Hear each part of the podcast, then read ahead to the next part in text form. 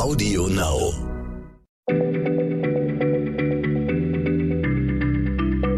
Schneller Schlau, der kurze Wissenspodcast von PM.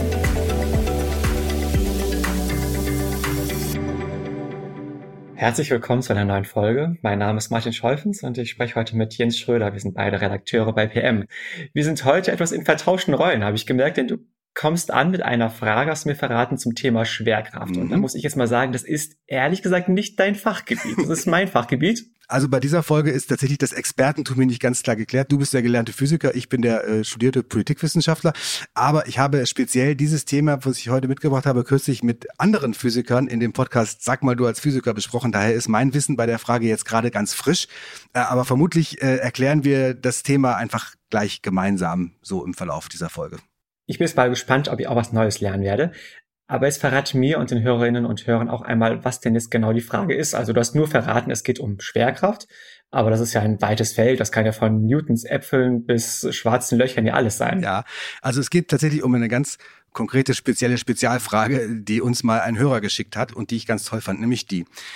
Wenn wir ein Loch durch die Erde bohren würden, zum Beispiel genau von hier aus Hamburg, wo wir beide sitzen, äh, durch den Erdmittelpunkt durch bis zur anderen Seite.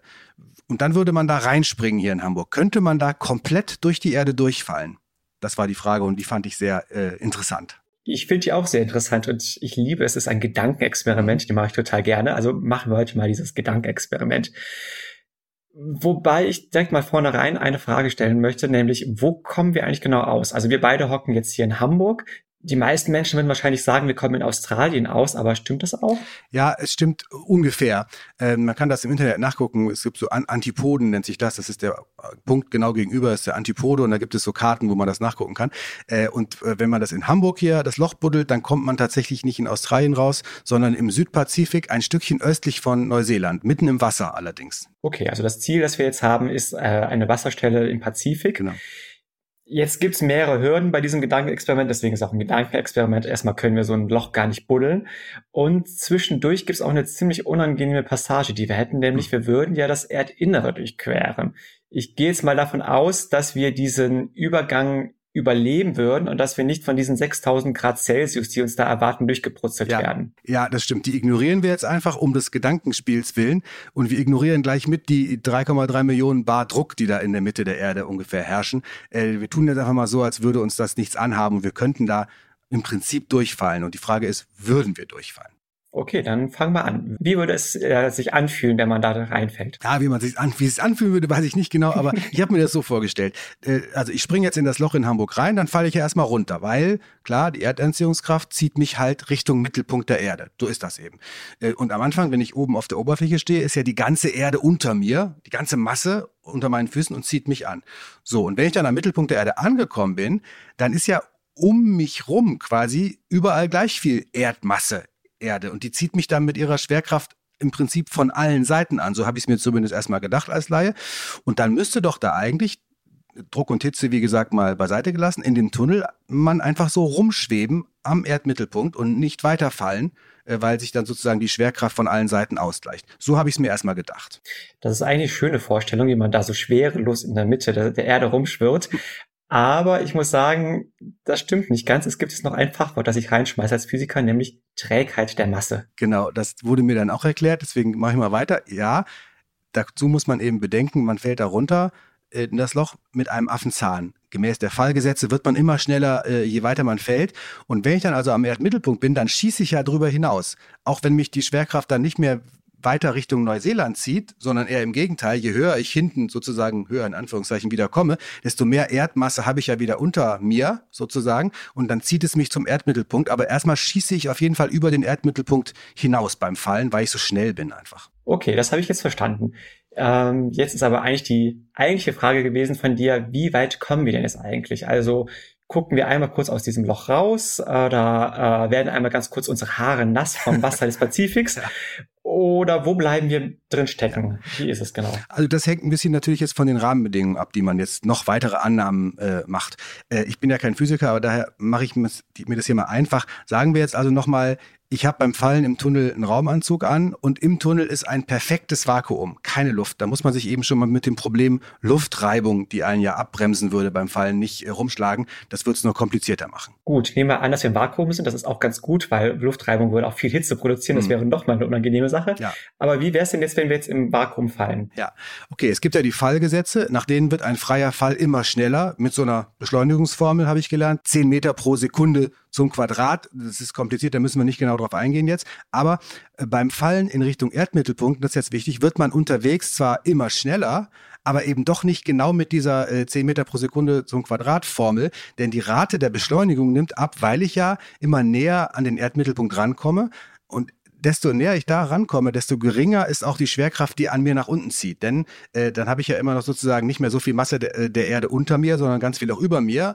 Äh, und nach und nach wird sozusagen die Beschleunigung mit dem Fallen immer langsamer.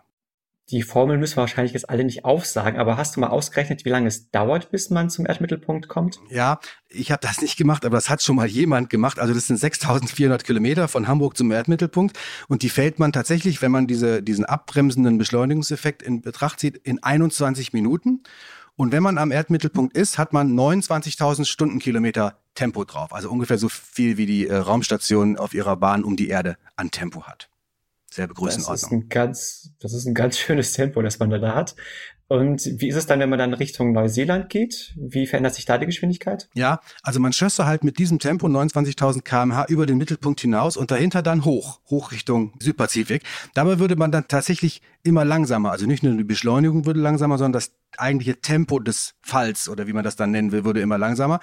Und wenn keine Reibung der Luft oder sonst wie im Spiel ist, würde man trotz dieser abbremsenden Wirkung mehr oder weniger genau bis zur Erdoberfläche oben kommen. Also man könnte quasi einmal kurz rauslugen, wie du sagtest, die Haare nass äh, dummerweise halt im Meer machen und dann würde die Schwerkraft einen aber wieder Richtung Erdmittelpunkt runterziehen.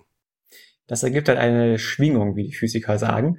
Wie eine Pendeluhr würdest du die ganze Zeit durch den Erdmittelpunkt hin und zurück äh, pendeln mit 29.000 Sachen am Erdmittelpunkt immer zwischen Hamburg und dem Pazifik hin und her. Genau, weil eben diese beiden Energieformen immer wieder ineinander perfekt umgewandelt würden. In unserem Beispiel Gravitationsenergie beim Runterfallen würde die in Bewegungsenergie äh, umgewandelt und dann beim sozusagen Hochfallen Richtung Neuseeland würde die Bewegungsenergie wieder in Gravitationsenergie umgewandelt und dann eben wieder zurück, immer wieder hin und her, ohne Verlust in diesem Gedankenmodell. Quasi eine, eine Art Perpetuum mobile das natürlich unmöglich ist, weil es so eine Situation mit so einem Vakuum und so in der Realität nicht geben kann. Und es gibt auch noch ein paar andere reale Faktoren, die dieses ganze System beeinflussen. Ein realer Faktor interessiert mich jetzt mal ganz besonders, weil ich selber die einfach nicht weiß. Wie ist es mit der Erdrotation? Die mhm. muss man doch auch mit bedenken. Genau, die ist nämlich sogar entscheidend dafür, wenn man es wirklich machen wollte. Wenn man oben in Hamburg ins Loch hüpft sozusagen, dann hat man ja wie alles andere, was auf der Erdoberfläche ist, die Geschwindigkeit der Erddrehung sozusagen in sich drin. Ne, man ist ja mit der Geschwindigkeit der Erddrehung unterwegs, weil man oben oft drauf steht. Und beim Runterfallen in das Loch wäre es dann aber so, die Teilchen weiter unten, also die Felsteilchen, die Erdteilchen sozusagen im Inneren der Erde, drehen sich zwar mit derselben Winkelgeschwindigkeit wie äh, an der Oberfläche, aber die Bahngeschwindigkeit dieser einzelnen Körnchen ist langsamer. Ja, weil die in der Mitte, in der Kugel, in der Mitte der Erde ja einen kleineren Kreis fahren müssten, um einmal rumzukommen. Genau.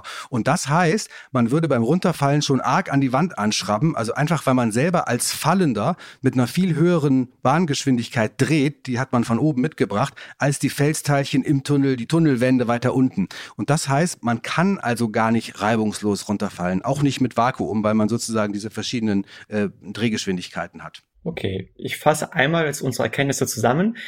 Also es ginge tatsächlich, dass man runter, also man würde erstmal runterfallen, hat am Anfang keine Geschwindigkeit, dann wäre man in 21 Minuten am Erdmittelpunkt, hätte dann gigantische 29.000 mhm.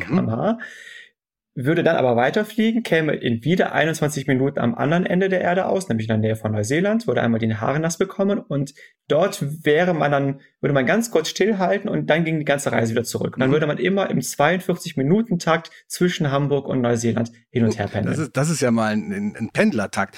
Aber ganz so ist es nicht. Es gibt ja noch mehr Faktoren. Tatsächlich sind es nicht 42 Minuten, sondern es wären 38 Minuten. Das hat mal ein Physiker ausgerechnet, der dann auch noch die ungleichmäßige Verteilung der Masse Masse innerhalb der Erdkugel mit einberechnet hat. Also der ist ja innen viel dichter als außen und auch das hätte dann wieder Einfluss auf die Beschleunigung und die Fallgeschwindigkeiten und so weiter.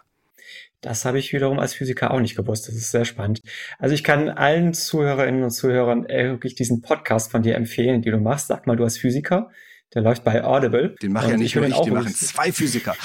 Vor allen Dingen. Zwei Physiker und Jens. Der ist wirklich spannend. Also selbst ich als Physiker lerne jedes Mal was da Neues, aber auch für Laien ist er wunderbar verständlich. Also hört mal rein bei Sag mal, du als Physiker. Dankeschön für das Lob und äh, danke fürs Zuhören euch allen da draußen an den Geräten oder wie sagt man? Bis bald. Tschüss. Mal, Ciao. Schneller Schlau, der kurze Wissenspodcast von PM.